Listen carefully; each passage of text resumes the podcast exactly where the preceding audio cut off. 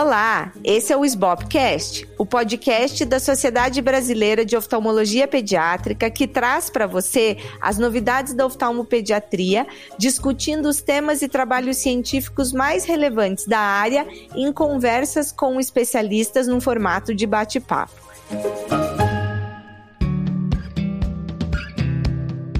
Eu sou a Luísa Hopker, atual presidente da SBOP, e hoje eu vou conversar com o Dr. Luiz Carlos Sá. O Dr. Sá foi um dos primeiros presidentes da SBOP, é doutor em oftalmologia e médico do Instituto da Criança do HC da USP. Sá, seja super bem-vindo.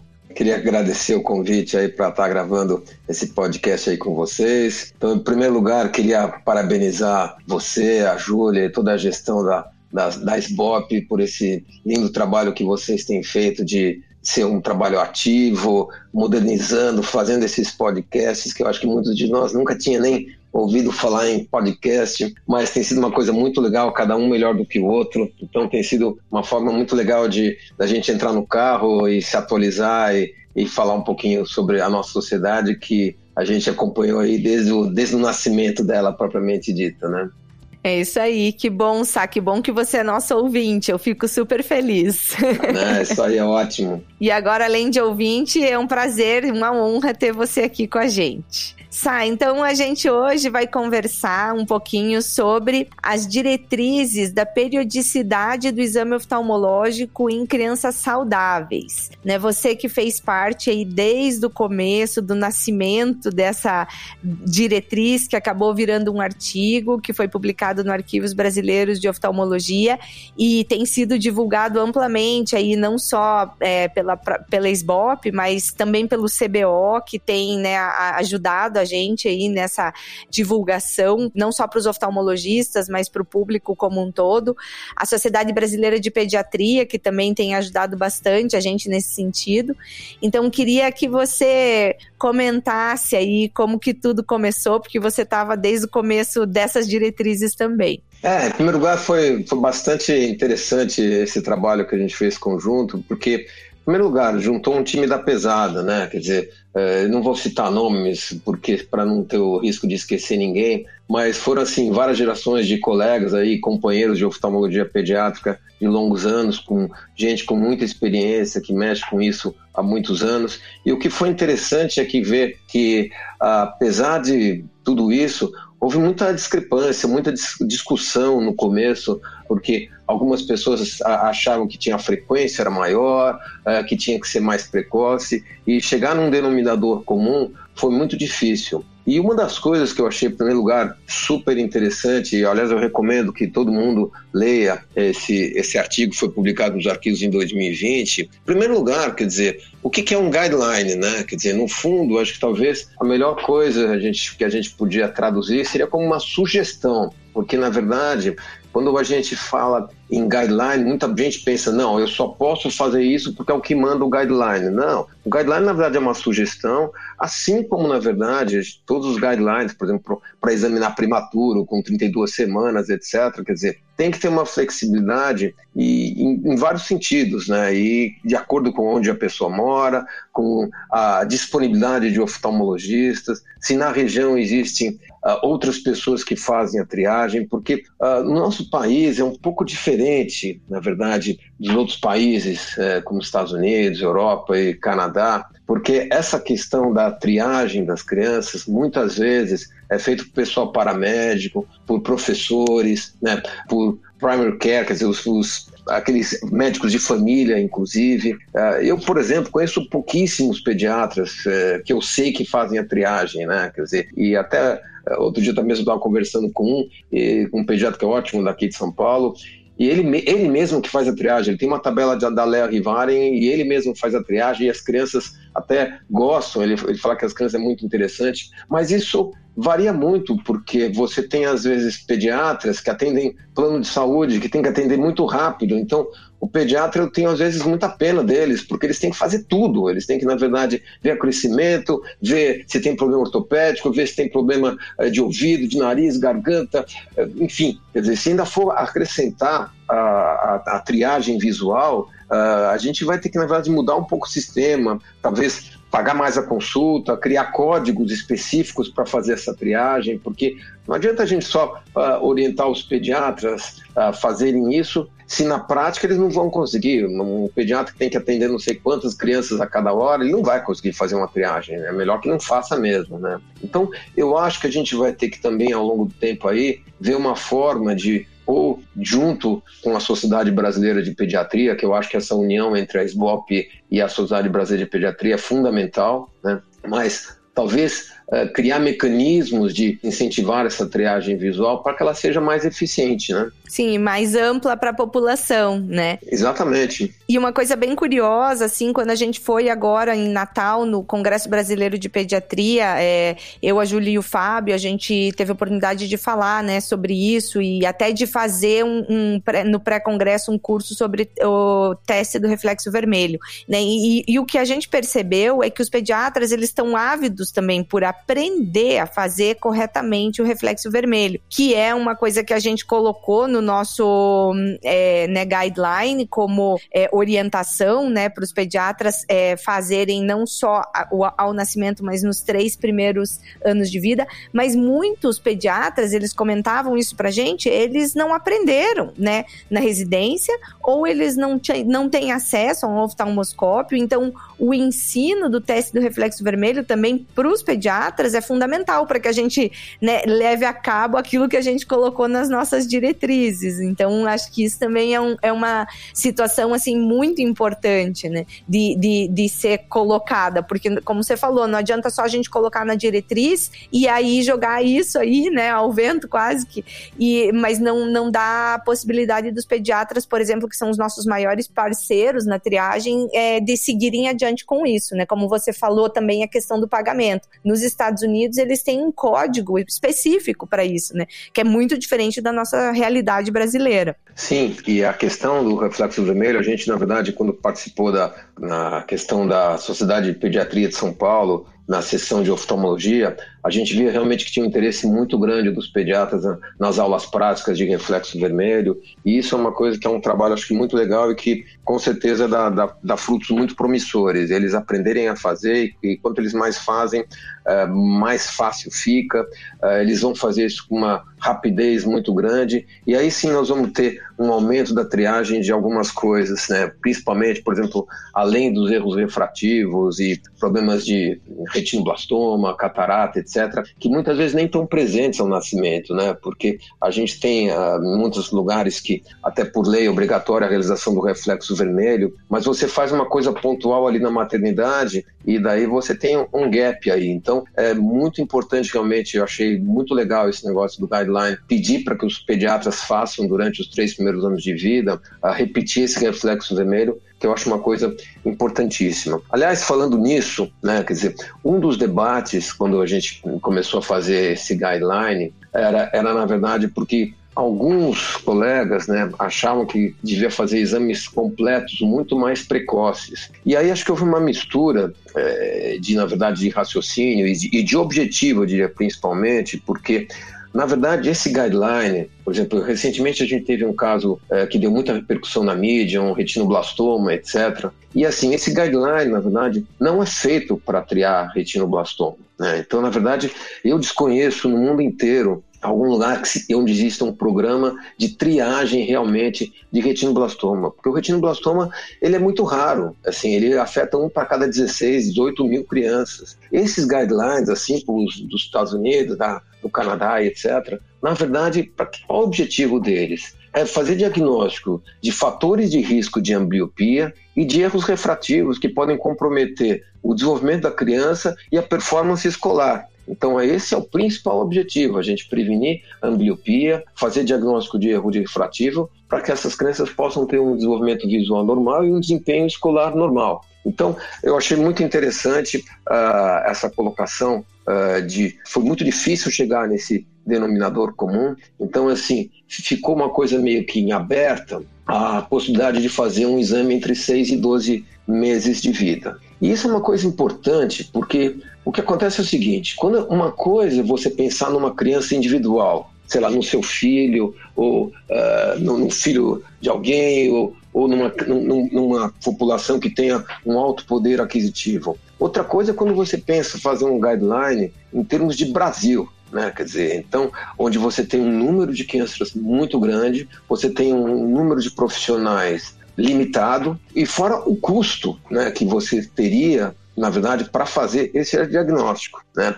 O neuroblastoma, por exemplo, que é um tumor muito mais comum, se durante uma época se fez triagem, fazia-se dosagem de ácido runimandélico na urina de crianças, etc. E depois se percebeu que, na verdade, não, as crianças que, eram, que fizeram vários estudos eh, comparando crianças que faziam triagem para neuroblastoma e as que não eh, fizeram triagem. Na verdade, o resultado final de mortalidade, etc., foi semelhante. Hoje em dia, não mais se recomenda naqueles poucos lugares que faziam essa triagem para neuroblastoma. Então, eu acho que quando a gente pensa nesses guidelines, a gente tem que pensar realmente nos erros refrativos, tá bom? E nos fatores de risco uh, eh, para ambliopia. Só queria acrescentar mais uma coisinha. Até essa semana eu acho que todo mundo teve acesso, viu aí na UOL, sobre o maior custo, o, custo, o remédio que tem o maior custo, que custa 6 milhões e meio uma dose para você fazer em crianças que tenha atrofia muscular espinhal, né? Que então é um remédio que é dado para essas crianças tem que ser dado até os dois anos de vida. E houve já uma série de manifestações, quer dizer, o que, que é melhor, você uh, tratar uma criança dessa, né, que custa 6 milhões e meio o remédio, ou tratar de 105 ou 110 mil diabéticos. Né? Uh, então, quando a gente pensa em saúde pública, na verdade a gente sabe que a gente tem uma quantidade de recurso limitada e, na verdade, a gente precisa fazer o melhor custo-benefício para otimizar o uso desse dinheiro público nas políticas de saúde. Então, claro que a gente vai ter escapes, não, não, tem como, é que nem quando, voltando a falar de prematuro, né? quando a gente fala de 32 semanas ou 1.500 gramas. Vai ter criança que vai ter retinopatia da prematuridade com 36 semanas? Vai, né? É, é, raro, mas vai. Mas é impossível você fazer qualquer guideline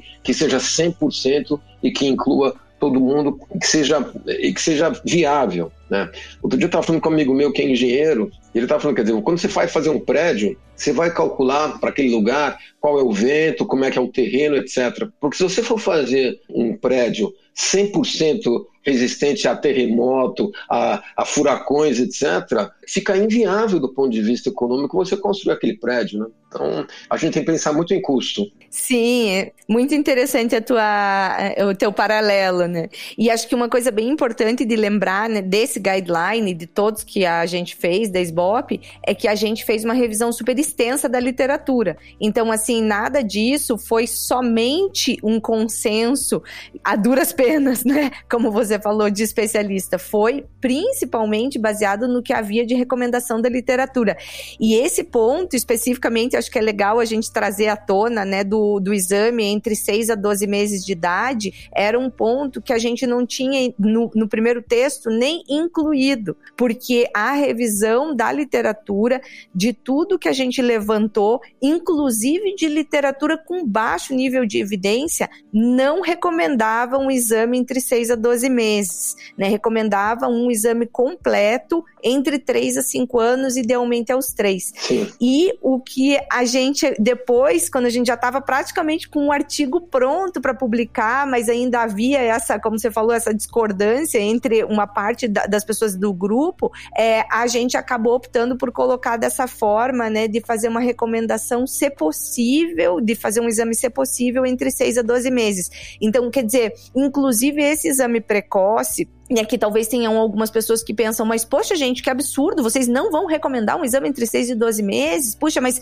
eu recomendo para os meus pacientes do consultório, eu fiz no meu filho, mas não existe na, na, eh, na literatura é, internacional é, uma base sólida para essa recomendação. Mas como a gente tinha essa discordância e a gente acabou incluindo né, é, esse exame entre 6 a 12 meses quando possível.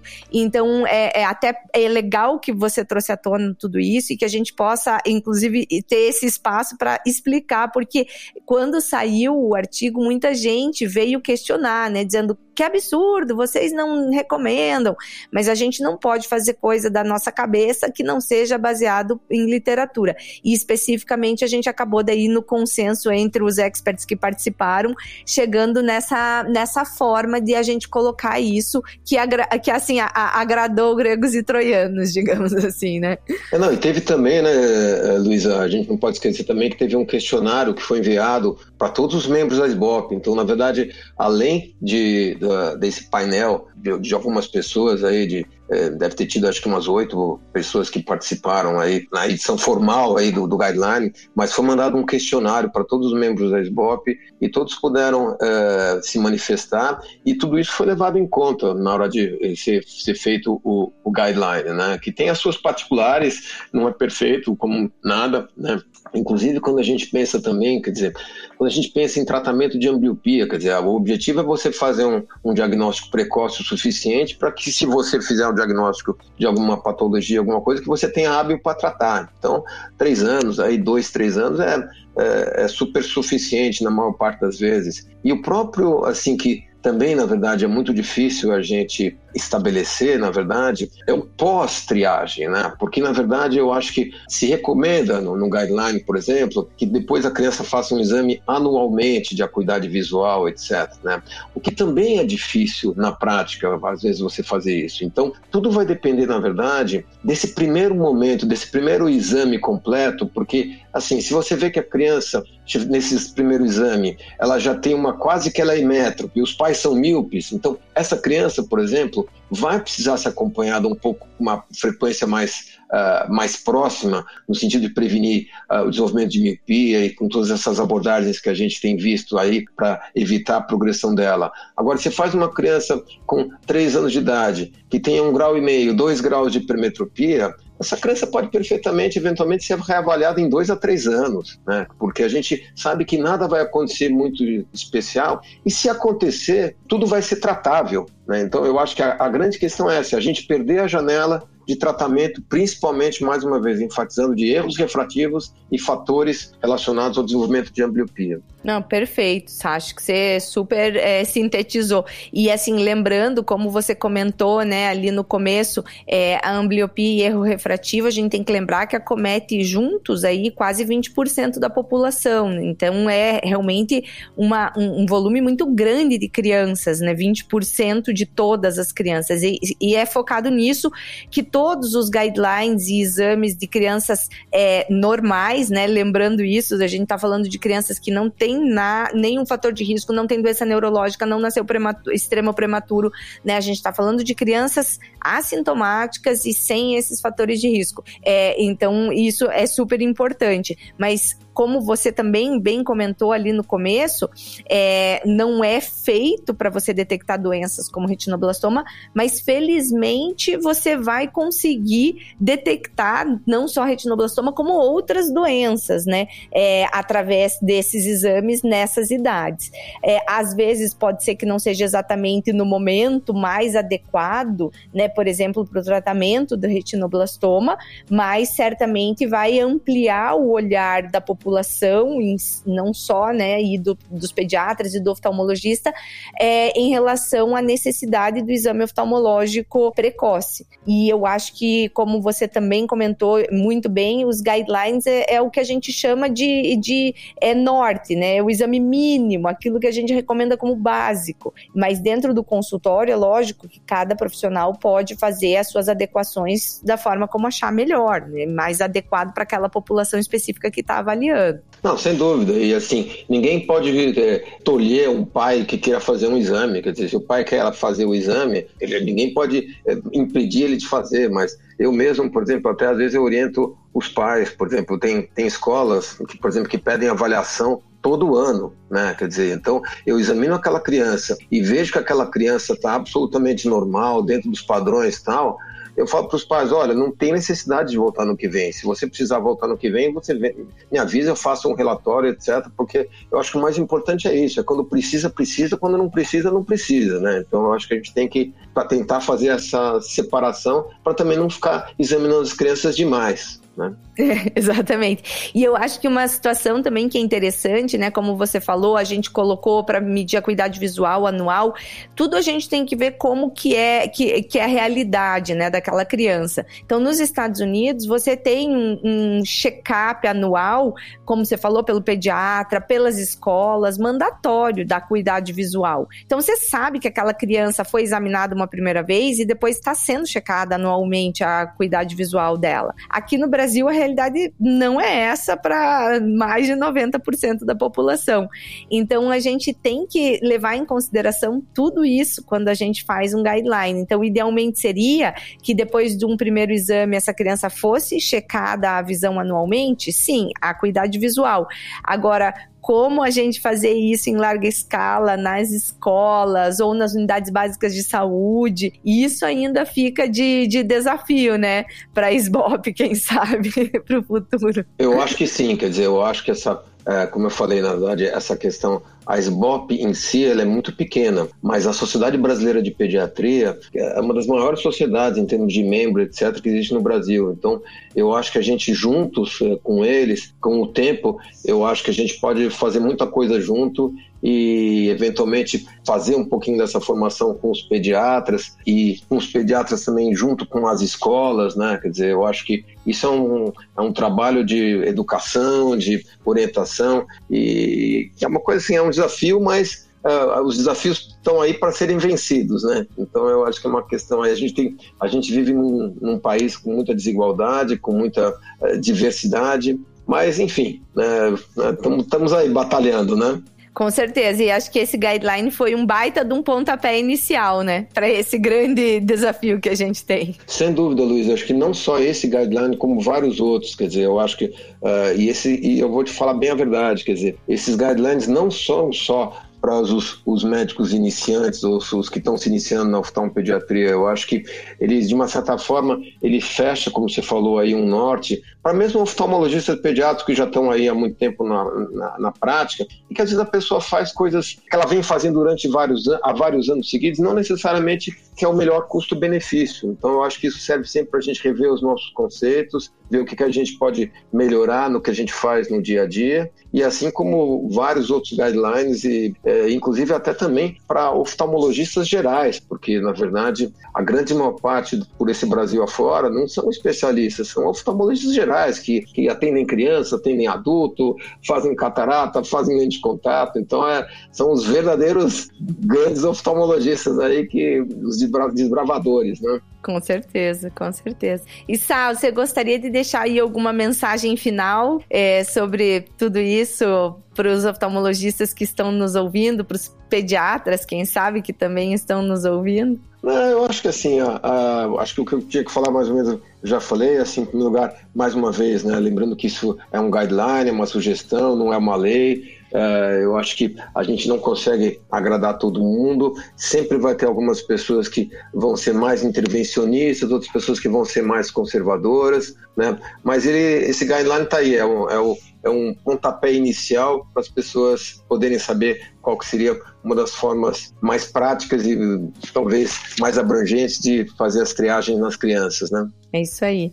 Muito obrigada, Sá, por ter topado participar. A gente está muito feliz de ter você aqui. Somos, assim, é, eternamente gratos por você estar tá tão atuante aí na, na SBOP. Imagina, a gente quer um prazer aí estar com vocês aí Esperamos logo, logo estar juntos aí no, no congresso, junto com o estrabismo, etc. E uma coisa que eu acho muito legal que a gente tem visto, quer dizer, os nossos congressos têm sido cada vez maiores, mais gente interessada em oftalmopediatria, muita gente, a, a grande maior parte da, dessa nova geração aí fazendo estrabismo, fazendo oftalmologia pediátrica. Então, é, é muito legal. Encontra no congresso do, do, Centro Brasileiro de Estrabismo, encontra no congresso da SBOP, nas reuniões e estamos aí tocando em frente. E os maiores beneficiados de tudo isso são as nossas crianças que a gente atende aí no dia a dia, né? Com certeza, de forma mais global e completa possível, né?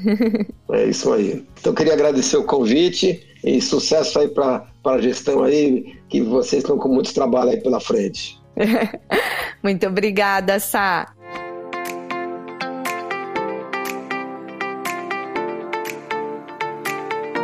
Então hoje eu conversei com o Dr. Luiz Carlos Sá e se você gostou, compartilhe com os seus amigos e colegas. Lembre-se que estamos nas principais plataformas de áudio, no Spotify, Apple Podcast, Deezer, Google Podcast e Amazon Music. Esse foi o SBOPcast.